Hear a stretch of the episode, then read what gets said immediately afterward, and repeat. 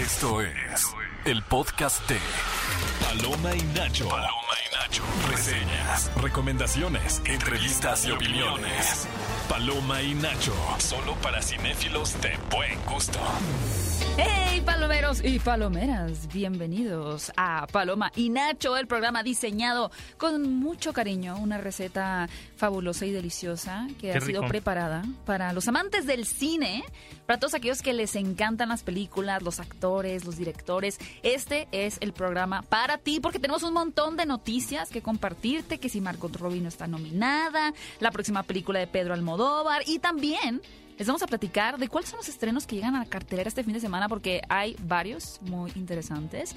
Pero antes que nada me presento, mi nombre es Gaby Mesa, Gaby Mesa con Z también para los amigos y como siempre me acompaña mi queridísimo Bully. ¡Eh! Hola Bully. Te extrañamos, te extrañé mucho. Solo me ausenté un día. Solo- pero ese día se sintieron como Ah, años. Qué lindo eres. Pero estuvo aquí, así que le queremos dar un agradecimiento a Beca Salas, que estuvo cubriéndote y la verdad lo hizo muy bien. Y precisamente eh, ya eh, se nos está yendo el año muy rápido. No, ya basta. Todo el mundo quería que enero no durara y yo sí quería que durara. O sea, si son, lindo ya es enero. 36 de enero, no me importa. Pero a mí me gusta mucho febrero. Aparte en febrero cumplen años los acuarios. Ah, perdón. Y creo que las inscripciones. ¿No te acuerdas de la del comercial que decía? No. en fe- y en febrero son las inscripciones. No. No, pero y me en la marzo gente al kinder febrero. puedes entrar. ¿No te acuerdas de eso? No, pues yo soy hermosillo, Ah, acuérdate. es verdad. Aquí lo pasaban. Oye, Muy- muy ¿sabes quién también es? No es de Hermosillo, pero según yo nació en Caborca, Eisa González. Esta Ah, semana cumplió 34 años, igual que yo. O sea, ella es del Felicidades 90. A Eiza González. Eiza González, quien- Me ha gustado mucho no la su camino en Hollywood.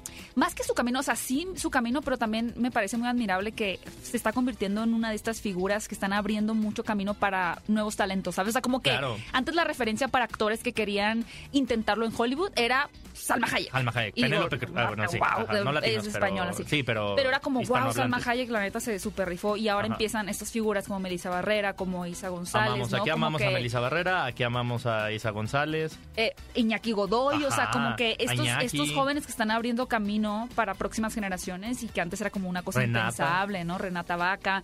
Pero bueno, feliz cumpleaños a Isa González. Y también si ustedes cumplieron años están cumpliendo años el día de hoy, pues Felicidades. no les vamos a poner ni a Cepillín ni a Ay, Topollillo, ¿Por qué no? pero les queremos desear un feliz cumpleaños. Y compartirles.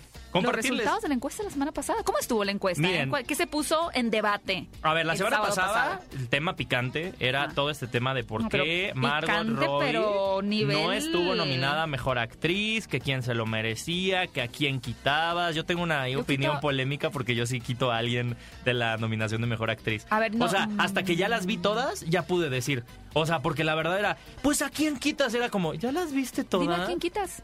Quito a en Nayad, esta... Ah, sí. Annette Bening. Annette Bening, perdón, pero... Me pa- o sea, me parece que lo hace Bueno, bien. No sé, yo no sé si la quitó Annette Me Bening. parece que lo hace bien, pero la película me parece muy genérica. Yo más bien en mejor película es donde quitaría eso. Pero, miren, si quieren Picante, hablar de los picante. Oscars, eso va a ser más adelante porque tendremos varios programas y que Ujú. van a estar dedicados para nuestras predicciones y demás. Pero por lo pronto, eh, cuéntame, eh, ¿cuál era la pregunta entonces de la encuesta? ¿Qué opina la gente? ¿Qué opina Vamos a hacer también un, un paréntesis, porque nosotros les preguntamos, ¿crees que Greta Gerwig y Margot Robbie debieron estar nominadas a los premios Oscar? O sea, tuvimos que haber preguntado que sí estaban nominadas, pero no en la categoría que mucha gente quería.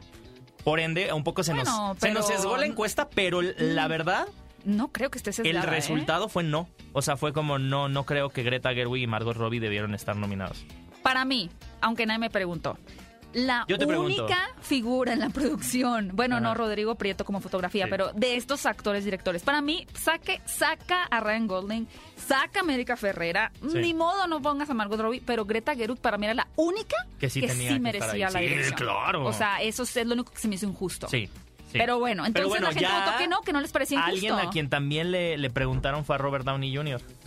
A Robert Downey Jr. que está nominado como mejor actor por Ajá, Oppenheimer. Oppenheimer. Bueno, mejor actor de reparto. Que yo creo que ahí la, la competencia está, está entre eh, Robert Downey Jr. y Mark Ruffalo. Es que Es- Mark Ruffalo ahora está sí que para, en los amigos ¿eh? es Iron Man contra Hulk. Ajá. Por favor, alguien haga un meme de eso, alguien capitalícelo. Ay, no, Ay, porque sí. no queremos ya a los Marvel fans diciendo para todo. Nunca pensé ver a Gwen Stacy y a Hulk en una película. O sea, es como ya. Déjalo. O sea, Ya, la- mira, los fans, yo creo Stop. que lo- te voy a decir una cosa. Déjenlos los fans que quedan de Marvel Sí. son verdaderos fans. Ah, claro. Porque hubo un montón de gente que se subió al tren de Marvel y ahorita que Marvel A- está Al tren del Marvel. del Marvel, ajá, y ahorita que, que el terreno de Marvel está súper arenas movedizas, Sí. de- se desaparecieron. Sí, sí, Ahora como- todos los creadores de contenido que hablan de Marvel ya no hablan de Marvel. Y es Ah, como, pero- ah, no que eras muy fan. ver, Pero si hay fans, digo, tenemos a Pelicomic, tenemos a Daniel Virgen de Somos Geeks, que siguen hablando de Sí. Marvel, porque sí son fans O de sea, que Marvel. ellos sí vieron Pobres Criaturas y estaban viendo a Gwen Stacy con el Duende Verde Y, y Ah, Hulk mira, actuar. No lo había pensado. Y dijeron, wow, este es el crossover más Pero sí épico. son- no, sí son fans. Saludos a los fans verdaderos de Marvel. Saludos a los fans verdaderos. A los de demás no, a los falsos fans no. No es que yo sí lo pensé en la Bueno, ¿qué película, dije, qué chistoso, ¿no? Mira, tú eres el fan de Marvel que lo pensó, nos quiere echar la culpa a los demás. Oye, ¿qué dijo Ah. Robert Downey Jr.? Pues de que no está nominada. Porque tuvieron un podcast, ¿no? Tuvieron un podcast donde se reunieron varios actores que estuvieron nominados a, creo que fueron los Globos de Oro, no necesariamente a los Oscar. Ujú. Y le preguntaron, ¿no? ¿Qué pensaba de que no estuviera Margot Robbie nominada como mejor actriz? Primero elogiaron un poco las habilidades que tiene Margot Robbie Es eh, que, a cámara, ¿no? ¿te Di- acuerdas en Dijeron, nunca me canso de ver a alguien simplemente escuchar ante la cámara. Entonces se, se ve que es una actriz que tiene todo un rango para decir, y es un poco lo que incluso dijeron, ¿no? Eh, Esta Margot Robbie es una de las actrices que puede hacer que el trabajo se vea fácil. Sí. ¿Te acuerdas en Babylon? Claro. En la escena en la que le dice el, el director, o sea, hay una, si no vieron la película de Babylon, ella es una aspirante actriz que por azares del destino termina en un set de filmación y eh, la directora le dice, bueno, ahora llora con un ojo nada más y, y llora con un ojo Margot Robbie, ¿no? Y ahora llora eh, más fuerte. Y ves que, que no son gotas, o sea, realmente ves que es Margot Robbie Sí. ah, dando una actuación que para, para mí merecía más estar nominada Claro. por Babylon, Bueno, pero es que Babylon la mega ignoraron. que era una gran película. Una gran también, película. ¿eh? Diego Calva tuvo que también estar- haber estado ahí. O sea, me refiero a, a que sí tuvo que. O sea, O de Manchester creo que tampoco estaba como mejor director. O sea, Pero Margot Robbie, yo estoy totalmente de acuerdo. O sea, la Mira, hemos visto esto en es lo que Aitonia, dijo, la esto es lo que en dijo. Robert Downey Jr. En mi opinión, Margot Robbie no está recibiendo suficiente crédito. América Ferrera tiene este discurso asombroso y por cierto lo logra, lo miro y digo, vaya, fue realmente difícil. Es como una obra de un acto, toda la película depende de ello. Pero son los cortes de Robbie escuchando tan activamente que me doy cuenta que Greta Gerwig realmente tiene algo en mente aquí. Pero es Margot Robbie quien tuvo que confiar y es difícil cuando alguien que tiene el pasaje de dos páginas dice, ok, ahora saltemos y hagamos esto, ¿no? O sea, como que al final sí era una película que para mucha gente ah, ya la puede demeritar y decir, pues, porque ven el resultado final, pero no saben que hubo un momento en el que esa película era puro texto.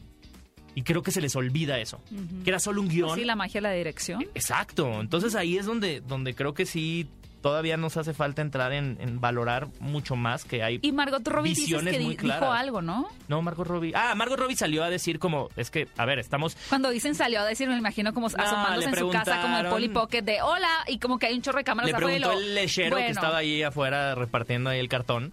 Le dijo, ¿qué opinas? ¿No? Y ella dijo, la verdad es que estamos muy felices porque tenemos ocho nominaciones. O sea, Y es tenemos. productora. Ajá, o sea, sí estamos nominados, ya no estamos pensando en eso. O sea, como que le dio. Pero sí se haber agüitado un poquito. Pues sí, claro. No, tienes una... de- Eso es a lo que me refiero. O sea, son muchos factores que juegan para que uno termine nominado a un premio de la academia, no nada más que lo hayas hecho bien. Ok, ok. Oigan, pero también estamos ya entrando al mes de febrero, mes romántico. Y más adelante en los estrenos les vamos a dar una sorpresa porque Cinépolis va a tener un, un ciclo de, de películas románticas porque se vayan. Amor y Bueno, amor y palomitas. amistad. Porque. Ah, este se llama Amor y Palomitas. Y es por eso, en honor a ese ciclo, les Ah. queremos preguntar Sí. cuál de estas películas cursis que van a estar en el ciclo de Amor y Palomitas cursis. es su Género favorita. cursi. Género El género cursi. es cursi. Las opciones son Diario de una Pasión. Loco y Estúpido Amor. Ay, wow. Cuestión de tiempo, Ah. 50 sombras de Grey. Esas son las opciones que tenemos, pero también va a haber una más que se llama Yo antes de ti. Mis Esas son las cinco películas que van a formar parte del ciclo Amor y Palomitas que regresa a la pantalla grande. Si ustedes nunca han visto Diario de una Pasión, Loco y estúpido amor, cuestión de tiempo, 50 sombras de Grey y yo antes de ti no se pueden perder esto y por eso vayan a votar a la encuesta de la semana para ver cuál quieren ver o cuál de todas estas es su bueno, favorita. mi, ¿no? mi favorita es eh, Loco y Estúpido Amor, pero por mucho. y qué no, bueno. es que eso de que el cuerpo de Ryan Gosling está photoshopeado, o sea, ese chiste nunca lo superé. ¿Sabes cuando una película te marca de- para siempre o por años? Es que Yo- fue un guion muy yo- acertado. yo sigo teniendo, o sea, en mi mente vive gratis la imagen de los abdominales de Ryan Gosling en Barbie Ah, en la escena de la playa. Sí, con la, con la tabla aquí. No entiendo cómo existen esos abdominales. O sea, no sé si están hechos como... O que vamos a como a pintarlos un poquito para que se vean plasticosos, pero me, me acechan en mis sueños Yo quiero ver los abdominales de Zac Efron en la película de Claw. A ver cuándo sale, vamos a estar pendientes. Sí, De cuando sí. sale en Cinépolis, porque Garra de hierro. Garra de hierro. Oigan amigos, y pues ¿qué creen? Ya estrena esta semana la película Argyle, Agente Secreto, que también tuvo su polémica ahí, si fue escrita o no. Por Taylor, Swift. Yo tengo todos los datos, ahorita A lo ver, ahorita nos lo cuentas, pero ¿qué les parece si vamos a escuchar una canción que forma parte del soundtrack de esta sí, película? aparece en la película, ya también pueden ver el video musical. Esta canción se titula Electric Energy. Electric Energy con Ariana DeBose, Boy George y Nile Rodgers. Que sí canta, para si tienen A mí me emociona mucho Ariana que salga. Boy George, lo amo, es un ídolo. Pero bueno, bueno, vamos a escuchar eso y regresamos aquí en Palomina Show. Estás escuchando el podcast de Paloma y Nacho. Amigos, ya estamos de vuelta en Paloma y Nacho y obviamente les dijimos hace rato que vamos a tener en Cinépolis un ciclo de amor y palomitas. Cinco películas que responden a nuestra necesidad en este febrero de romancear, de ir al cine agarraditos de manita sudada o ir con les amigues para pasar un rato muy bonito en este 14 de febrero y por eso tenemos a una llamada de alguien de Especial. los fans de Paloma y Nacho. ¿Quién está por ahí? Hola, ¿qué tal? Muy buenos días. Habla Edgar. Hola Edgar, ¿cómo hola, estás? Edgar. ¿Qué tal? ¿Qué tal? Oye, ¿qué tan? ¿Eres un romántico empedernido? ¿Qué tanto disfrutas tú el 14 de febrero? Pues un poco, ¿no? O sea, claramente siempre como que trato de mantenerme como no muy no muy visible ese parámetro, pero sí, totalmente fan. Oye, y a ver, de las siguientes películas que forman parte del ciclo Amor y Palomitas, te quería preguntar, eh, ¿cuál quieres ver, no? O sea, ¿o cuál has visto y te gusta, no? Tenemos Diario de una Pasión, Loco y Estúpido Amor, Cuestión de Tiempo, 50 Sombras de Grey y Yo Antes de Ti. No, yo soy totalmente fan de, de, de Diario de una Pasión porque no, ese, ese trágico amor es una, una obra de arte. Oye, pero si eres romántico entonces. ¿Cuál es tú? Como un regalo. Sí, de todas esas, si te dicen Mm. eh, Diario de una Pasión, es que sí es romántico. Un regalo así que tú dices, ay, nunca falla, o sea, para dar el 14 de febrero. ¿Hay algún regalo en particular Sí. que tú crees que es un buen regalo para dar? Eh, pues creo que tiene que ver más con la intención. Siento que es algo como más Ah. sentimental, algo que algo material. Y tiene que ser algo relativamente importante para la persona. Ya puede ser cual- una cosa muy simple o incluso Ay, eres Sí. sumamente romántico. ¿Me pasas tu teléfono? ¿Es cierto? Sí, a ver, Es broma. anotamos. Oye, muchas gracias por llamarnos. Pues queremos que te vayas No, a disfrutar a también u- eh, una película al cine en la que tú escojas. Ahorita hay un montón de películas buenas porque se acerca la temporada de premios, también más opciones de acción, comedia, etcétera. Así que te vamos a mandar un pase cuádruple para que te lances a gracias. Cinépolis y, y por allá No, nos muchas vemos. gracias. Perfecto, muchas gracias. Oigan amigos, y una de las noticias que creo que esta semana a la persona que tengo frente a mí le dio mucho gusto A mí mucho gusto. el póster de Beetlejuice 2. Mira, no sé. Me preocupa un ¿Qué poco el póster. ¿Por qué? Miren, en el póster, si ustedes no han visto, se los vamos a describir. Es un póster O sea, ¿te querías un póster de las caras ¿Como flotantes? Matrix? Como, ajá, caras flotantes como No. de Avengers. Dice, eh, la espera casi termina y tenemos unas manos como Agarrando medio tétricas agarrando el número de- del estreno que sería el 9 de julio, ¿es? Ajá. O sea, ya casi. Pues aga- agarrando pues así el papelito. Pero de- no me gusta que las manos sean tan digitales. Es que yo, yo tengo un conflicto muy grande con Mm. Tim Burton, porque Mm. para mí, po- digo, para mí Beetlejuice es su obra maestra y una de mis películas favoritas. Tenemos también El hombre manos de tijera, tenemos Todd. Pero a partir de Sweeney Todd empezó a haber como una No, obsesión de Tim ya Burton. fue digital Sí, al 100. pero luego peor. Fue empeorando Peor. con Alicia. Uy. Fue, fue empeorando con... Sí. Bueno, Miss Peregrine no tanto, esa sí me gusta, fíjate. Pero Charlie, la fábrica de chocolates, Alicia 2. Pero justo las que funcionan son las que no recaen en tanto efecto. CGI. Siento sí. que se obsesionó con los efectos especiales y creo que lo maravilloso de, de Tim Burton como artista era justo Lo los práctico. efectos prácticos que tenía, ¿no? Las marionetas. Digo, en Beetlejuice se ve espectacularmente todo ese tema del, del diseño de producción, el maquillaje. Y el hecho de que el póster tenga esas manos que se ve que están hechas en chat GPT, bueno, no, que están hechas como Ajá. en, en CGI, no me gusta. O sea, no pueden agarrar a Eh. una señora maquillada tétrica, de verdad, y ponerle una araña. No me gusta, eh, no. Me gusta el concepto del póster, me encanta. Porque aparte es el turno, no sé si recuerdas en la primera película que van como a un hospital o a un lugar extraño y tienes que tomar un turno. Ajá. Pero el turno es como un millón setecientos, o sea, que vas a estar ahí toda la eternidad esperando. Y hace alusión a eso. Pero no entiendo por qué la necesidad de hacerlo como CGI. Oh, yo sé. De- de- de- te entiendo. No me quiero preocupar porque Michael No te Keaton había dicho que eran efectos No te prácticos. preocupes. También Jen Ortega dijo que ha sido una de las producciones en donde más se ha divertido. Entonces, yo confío, yo confío en que Beetlejuice 2 nos va a traer mucho spookiness. Que creo que va a revivir el que en este Halloween vamos a tener a muchos Beetlejuice disfrazados. Yo es lo que espero. O sea, Michael vamos a Keaton en tener menos que- de un año regresó a dos personajes, Batman y Beetlejuice. Este año vamos a tener muchos Paul Atreides por Dune 2, ¿crees? No, es... es- Disfraces, disfraces. me encanta Dune. Yo creo que va a haber muchos del disfra- de lo que sea que se ponga Jenna Ortega en Beetlejuice 2. Yo creo que va a pegar. Aunque sientes que hubo muchas merlinas en Halloween del año pasado, yo no tanto, fíjate, como, No, como hubiera esperado. Como que era como, ay, seguramente todas van a estar. Y no. Sí, como de la Harley Quinn. Ah, eso sí había muchos Harley Sí, Quinn. siempre hubo Eso nunca muchas dejó. Harley. Harley. Quinn ya es como el Baby Groot maceta que venden aquí en México. O sea, ya traspasó la cultura, ¿sabes? Ya Sí. no es como que un- ya está en las opciones básicas de disfraz de Halloween el Margot Robbie, eh, Harley Quinn. Me acuerdo que una vez le conté, creo que fue a Chris Pratt, que vendían en los semáforos Baby Ah, Groots, ¿sí? Y estaba alucinado. No lo podía creer. Y yo sí, ya es una maceta de ¿Tú Baby tenías Groot. uno, lo vio o qué? No, no, no, pues le conté. Le dije, no, pues es que los personajes son icónicos. Es que luego en los cruces sí se ponen creativos. Sí. ¿eh? De pronto cada cosa. Oigan, amigos, y también, obviamente. Una noticia muy triste. Ay, La sé. de Erin Moriarty que cerró sus redes sociales, pero no, Sí. no creo que aplica. A ver, Erin Moriarty la conocemos la mayoría por la serie de The Boys. Ajá. Ella es Starlight. Lo que, y yo vi en Twitter, fíjate, yo vi una publicación de alguien que sigo quizá, que decía como, uy, ojalá sí lo haya hecho ella por voluntad y no porque la presionaron. Y era una imagen de ella como preoperatoria Ajá. y una imagen que yo no sé si se operó, o sea, neta no sé, y que salía como pues con un cambio que se veía físico de su rostro.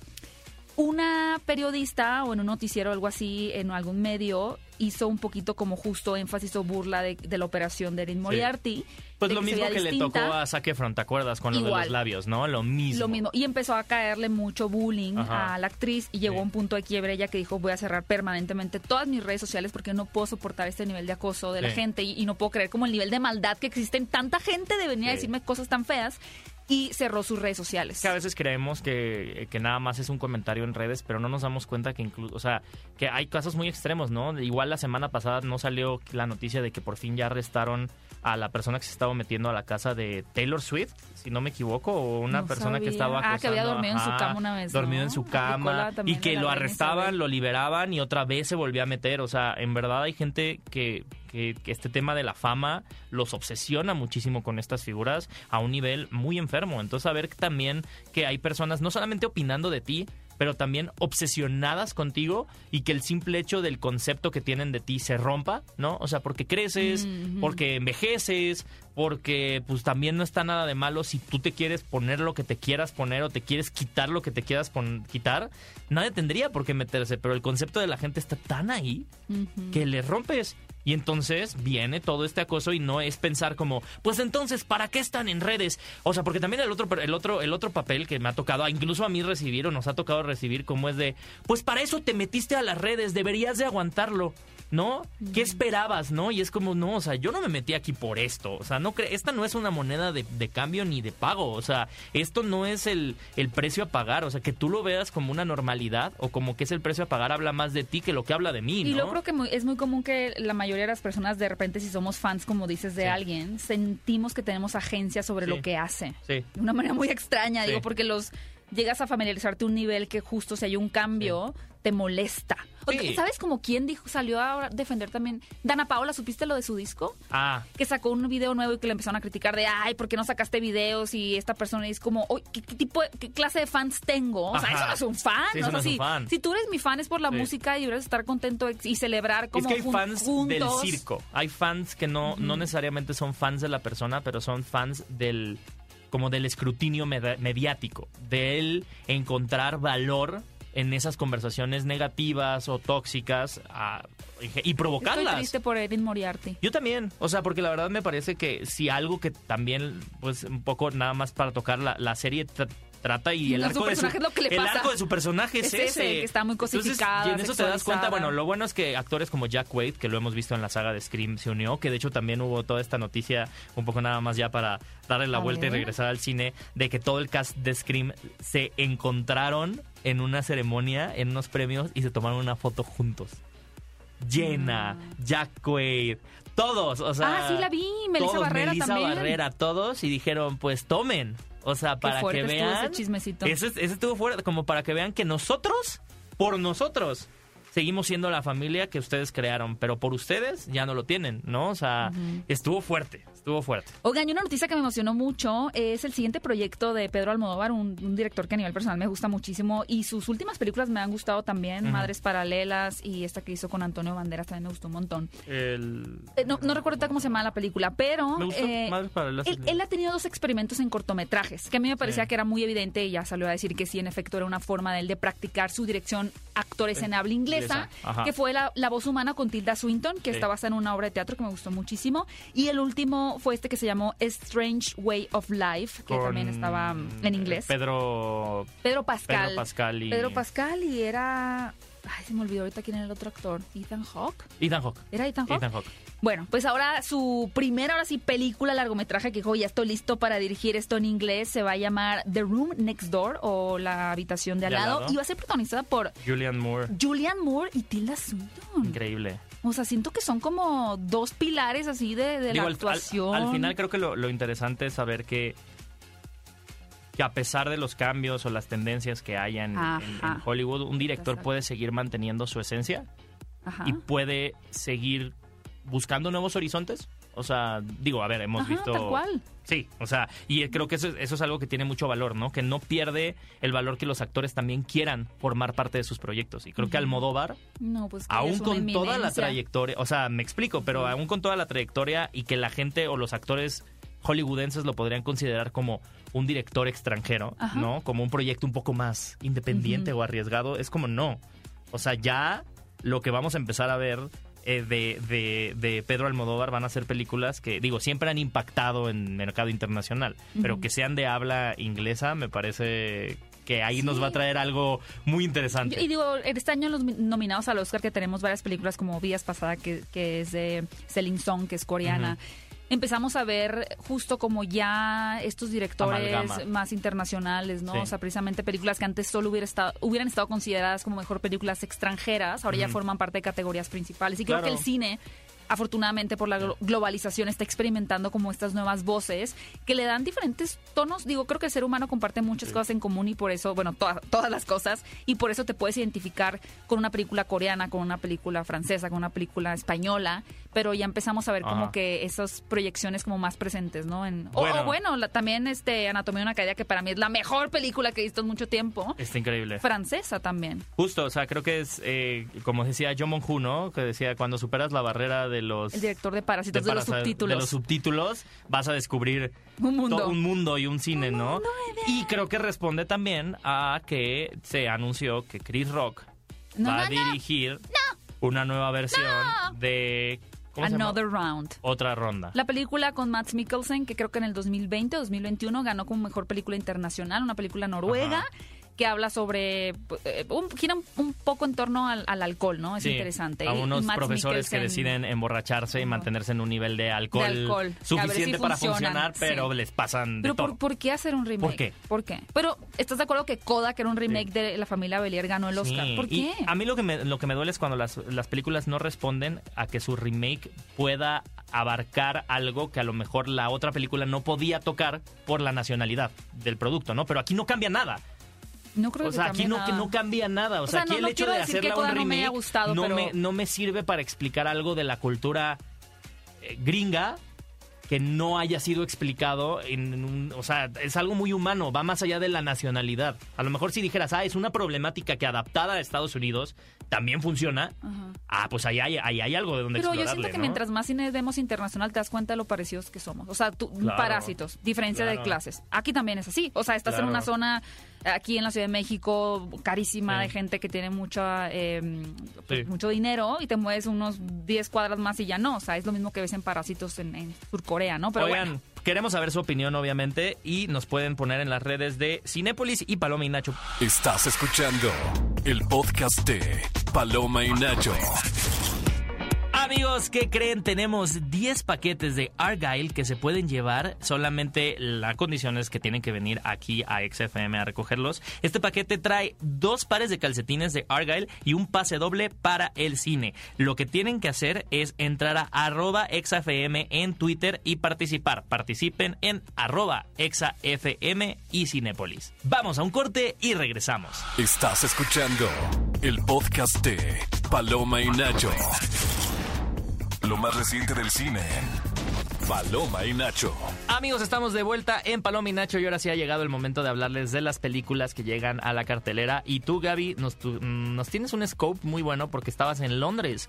Te Sí. fuiste a la premiere de Argyle, Agente Secreto. ¿Viste a Taylor Swift? eh, No la vi. ¿Escondida en un arbusto? Sí. ¿Sí o no? sí, la vi siendo con una capa invisible El otro día soñé. de Harry Potter. Soñé con Taylor Swift. ¿Y era un buen sueño? Pues, Pues soñé que iba al concierto de Taylor Swift. Debiste, ¿ves? Es tu inconsciente diciéndote, debiste haber ido al concierto. Oigan, Argyle es la nueva película del director Matthew Vaughn que nos ha traído joyas como Kingsman, Ajá, como Kikas, ajá. que yo creo que para mí Kikas es... Chicas, es como la epítome de su, la vida. de su- y me gusta la chamba, 1 y me gusta la 2 también. Y X-Men First Class, que fue para muchos... Aunque Jim Carrey se haya arrepentido de actuar en Kikas 2. ¿Se arrepintió? Sí, ¿no te acuerdas? No que la acuerdo. boicoteó. O sea, no la boicoteó, pero dijo, es A que no me me gusta, gusta. que apele a la violencia. Como ah, que se sí es arrepintió. cierto. Dijo, no, no, ya- y por eso no hizo Bueno. promoción, no hizo nada. Pero precisamente, fíjate, esta Ajá. película de Argyle, que tiene dentro de su elenco a Bryce Sí. Dallas Howard, Sí. tiene eh, a Henry Cavill, Sí. tiene a Dua Lipa, Ujú. tiene a... ¿Por qué se me está olvidando? Brian Eh, Cranston. Tiene a Brian Cranston, a Samuel L. Jackson. Bueno, tiene un Elencazo. Un elencazo. O sea, ¿qué dices tú? Qué cantidad de, de actores tan impresionantes. ¿De qué trata esta película? Aplicó Es- la Oppenheimer. pero más nivelado. Ajá. Más nivelado. La película trata de una escritora que es muy popular por haber escrito una novela de espías, ¿no? Como pues, ahí habla de espías, sus personajes son famosos. Pero de pronto descubre que hay espías verdaderos buscándola porque al parecer lo que está escribiendo Es real. está exhibiendo cosas Del de mundo la- real. del mundo real Ajá. que no les conviene que sean exhibidos, Sí. ¿no? Entonces ella va a empezar como esta aventura. Hay muchos giros en la película. O sea, cuando Ajá. piensas que es una cosa, no es y es otra y es otra y es otra. Y el rumor era que este libro que, que se llama Argyle, que supuestamente es el que escribió eh, Ellie Conway, es el personaje en la ficción, des- empezaron a decir que estaba realmente escrito, porque tú lo puedes comprar el libro, Ok. tú lo puedes adquirir, Pero no Es- es la película, es la novela. O sea, no Es- habla es no- y sabes que no estoy segura porque lo tengo pero no lo he empezado a leer. No sé si es el libro que cuenta la Pues historia tal cual de la película como el guion. Ajá. O sea, si es un libro de ficción normal. Según yo es el libro de la historia. es el libro dentro de la historia. Es, Es, el que hubiera. Sí, Ajá. es como el libro que escribió Sí. Ellie Conway. Sí. O sea, la historia de un agente. Como metaficción, o sea, es el libro que eh, sería el de la película dentro de la película. Exactamente. Ok, va. Pues, Es como un poquito para poner en contexto como la película de Lightyear, que según esto la película que veía Andy. Andy, ajá, sí. Eso. Pero dicen que lo escribió Taylor Swift. Eh, varias cosas dicen que porque cuando la cuenta del libro se publicó, se publicó el 13 de diciembre, que es el cumpleaños de Taylor Swift. Ella Porque ha, había ha un traído- merch de ella te- Argyle. Sí, en Argyle había un merch que era como de Taylor Swift. Luego ella en un punto trajo alguna sudadera que decía Conway, o sea, como de Ellie Conway. O sea, sí está. ¿Por? Se me hace interesante. Creo que sería una forma interesante de Taylor Swift de querer. Digo, al final la morra es una súper escritora. Es muy Claro. buena escribiendo, Ajá. o sea, no sé qué tanto un libro, pero quizá dijo, me interesa escribir un libro, me asignaron esta como una opción y me gustaría escribir, pero que la gente no sepa que es mi libro, Sí, solo porque- escribirlo. Ajá. Qué padre, ¿no? Digo, ya lo hizo J.K. Rowling, ya lo han hecho varios. Creo que Stephen King también publica bajo otro alias luego. Sí. Entonces, pues, no, no es. Es no viable. Es, viable, o sea, sí podría ser. ¿Ustedes qué dicen? Vayan a las redes de Cinépolis para. John saber Cena si- también, si Sam Rockwell. En realidad, eh, Taylor Swift escribió Argyle. Pero ¿qué creen? Ya está en las salas de Cinépolis. Véanla en la pantalla más grande. Y hablando también de películas que han dado mucho de qué hablar, Vidas Pasadas ya llega, tiene garantía Cinépolis. Esta película que está nominada a mejor película en Así los es. premios de la Academia. Una película eh, de origen coreana, eh, dirigida por Celine Song. Que nos narra eh, la historia de dos amigos de la infancia. Eh, me pareció muy entrañable la historia. Es, es, es pequeña, pero es, yo siento, demoledora sobre, eh, yo diría nada más el, el, el, am- el amor que se elige, ¿no? Y, y como que por ahí dejo, dejo nada más el tema, ¿no? Y la reflexión. El, eh, precisamente estos mejores amigos que claramente fueron sus amores de la infancia, se separan y mucho tiempo después eh, logran reencontrarse, una ya migrando a Estados Unidos, habiendo migrado con toda su familia y él A permaneciendo, ah, perdón, a Canadá, él permaneciendo en Corea, eh, después ella se va a vivir como estudiante a Nueva York y vamos a ver eh, su relación y sus reencuentros eh, siendo personas distintas pero también siendo la misma persona a lo largo de 24 años. Entonces creo que eh, eh, es una, es una película que como les digo parece muy extensa pero en realidad es muy, muy personal. Es se muy siente íntima. muy, de hecho, muy es, es semi-biográfica de Sí. Celine Song. O sea, ella, ella tuvo esa experiencia como que emigró a Estados Unidos. Ella es dramaturga. De hecho, una escena donde hablan como de, uno, de una obra de teatro. Dicen el diálogo de una de las obras que escribió. Entonces, Sí. creo que son de esas películas en donde la directora se está desplegando, se, está proyectando Sí. como una forma de catarsis, ¿no? También. Y que se siente por lo mismo tan honesta y tan personal. Y Claro. que conecta por eso con la gente, porque estás realmente hablando de situaciones en las que seguramente muchos nos hemos encontrado y que no hemos sabido cómo expresarlos y la película lo manifiesta así. Sí, es una película que vale la pena eh, ir a verla eh, con, pues yo creo que con toda la familia, porque está bonito platicarla después y decir qué pensamos. Eh, creo que es una película, como les dije, o sea, que sí es, es quitémosle el desmiti desmitifiquemos el cine de arte, ¿no? Y también el cine internacional y dense la oportunidad de ver una, una película como Vidas Pasadas, porque además forma parte obviamente de las películas que están nominadas para los premios Oscar. Y tenemos un reestreno. Que me emociona mucho, te voy a decir por qué. Porque este restreno, yo empecé a verlo en el avión. Debo de admitir que la pantallita del avión estaba amplia, entonces no estuvo tan mal. Y cuando me enteré que iban a reestrenar en Cinépolis Dune, dije, gracias. O sea, porque esa, esa sí es una Esa se tiene película que ver en, la, pantalla, más grande. O sea, las sí. imágenes que hace el director ahí, el nivel de epicidad, la música.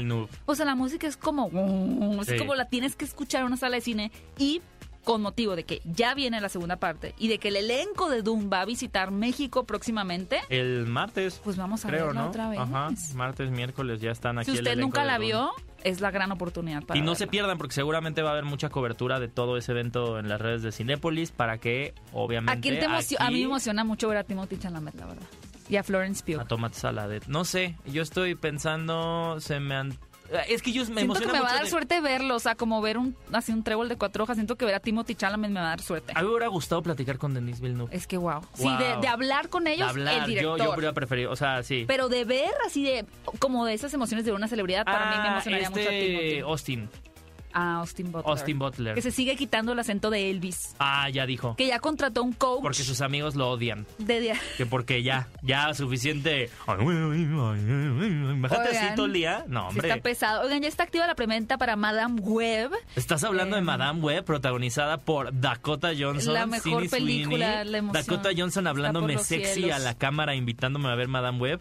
Yo le entro. Ahí estoy. Ya está, ya pueden adquirir sus boletos para verla en Cinepolis y también para el ciclo de amor que mencionamos al inicio del programa, que se llama Amor y Palomitas, donde van a poder ver en diferentes fechas, chequenlos en cartelera, Diario de una Pasión, Loco y Estúpido Amor, Yo antes de ti, 50 sombras de Grey y Cuestión de Tiempo en la pantalla grande. Y también continúan algunas nominadas en la sala de cine para que no se las pierdan, que son... Eh, tenemos Anatomía de una caída y Pobres Por favor, Criaturas. Es que las dos, para mí esas son las dos mejores películas que están nominadas en la categoría Mejor Película.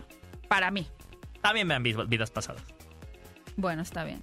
Yo más invento. que, más no, que- no, no, no. Anatomía de una caída es de, Anatomía de una caída es para cuando esas películas que tienes que mandar al espacio. Ajá. Sí, Esa, Que se quede ahí. presérvenla Presérvenla. para la sí, eternidad. presérvenla para la eternidad. Estás escuchando el podcast de Paloma y Nacho. De la pantalla grande a tu radio. La entrevista en Paloma y Nacho. Amigos, ha llegado el momento de escuchar esta entrevista exclusiva que tuvimos con el cast de Argyle. Estamos hablando de Henry Cavill, Sam Rockwell, Brian Cranston y Bryce Dallas Howard. Este es Charlie Cancino quien nos tiene preparada esta entrevista. Vamos a escucharla. Hablando con Arjal y Aiden en este momento, me gustaría que describieran muy brevemente quién es este personaje para todos los fans de México. Argyle es la versión idealizada de un espía. Si tomas a todos los espías que conocemos, es todos ellos a la onceava potencia. Se toma muy en serio a sí mismo. Mismo, pero en la construcción de la película no es tomado en serio, si es que eso tiene sentido. Y yo soy la copia de eso. Se supone que debo ser el verdadero espía, o lo que él debería ser. Tal vez no tan glamuroso, ¿sabes? Mi personaje se lastima. Lo lamento, amigo, que no seas glamuroso. Gracias, amigo. Y se vuelve un poco complicado. Se lastima mucho más, ¿sabes? Cosas así. Mucho más real. Mi mamá siempre dice que quién queremos ser, en quién nos queremos convertir, es una mezcla de nuestra esencia y de quién nos inspira. Entonces, ¿quién te inspira? ¿Quién te motivó a tomar el papel de Argyle? Um, uh, Quiero decir, la motivación claramente viene de Matthew Vaughn, que tiene una mente brillante y terrorífica al mismo tiempo. Entonces, cuando te marca y te dice, hey, te quiero para este papel, ¿qué opinas? Vamos a hacer algo loco, te haré un peinado raro y diferente. Es algo a lo que dices que sí, porque sabes que va a ser arriesgado y diferente, pero será divertido en el proceso.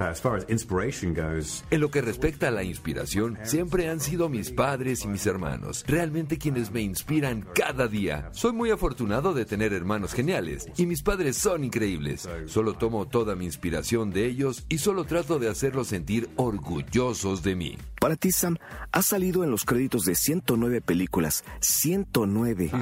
Ay, por Dios. Yo creo que algunas de esas películas no son reales. Y yo creo que has bailado en como 57 de ellas.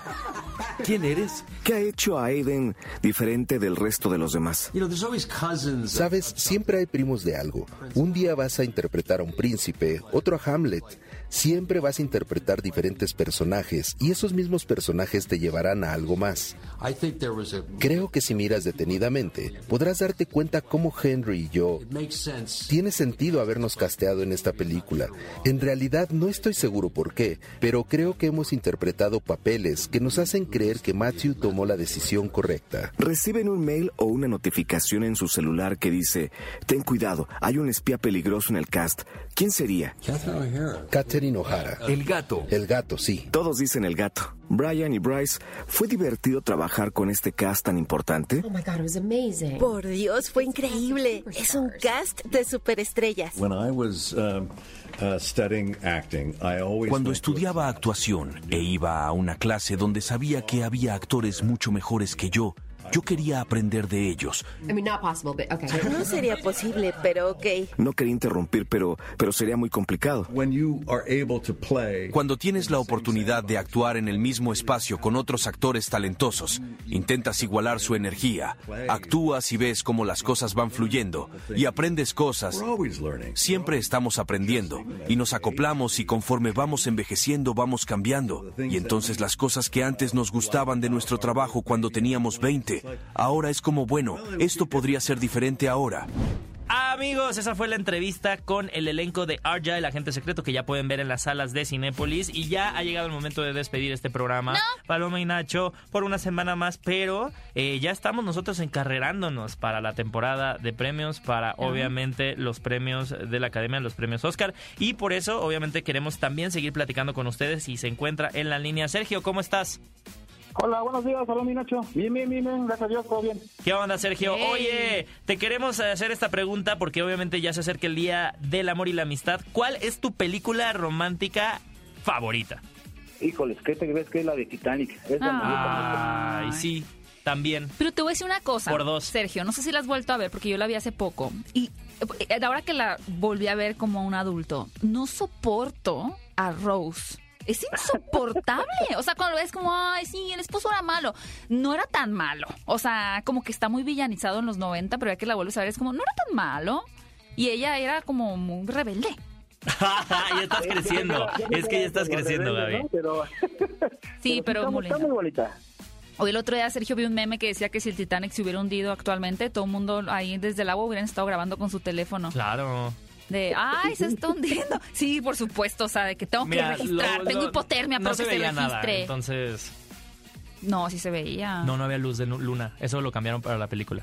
El día que se hundió el Titanic justamente fue noche eh, de completa oscuridad. Ay, Dios mío. Entonces nadie vio nada. Por eso fue tan difícil eh, reconstruir y saber qué pasó con el Titanic. Porque como todo el mundo vio medio algo distinto desde diferentes ángulos, tuvieron que hacer muchas, muchas entrevistas para poder sacar la verdad de cómo se partió el barco. Y quién sabe si Ni siquiera sabían, al principio no sabían si se había partido el barco. O sea, eso lo, lo investigaron o lo supieron años, pero añérrimos después.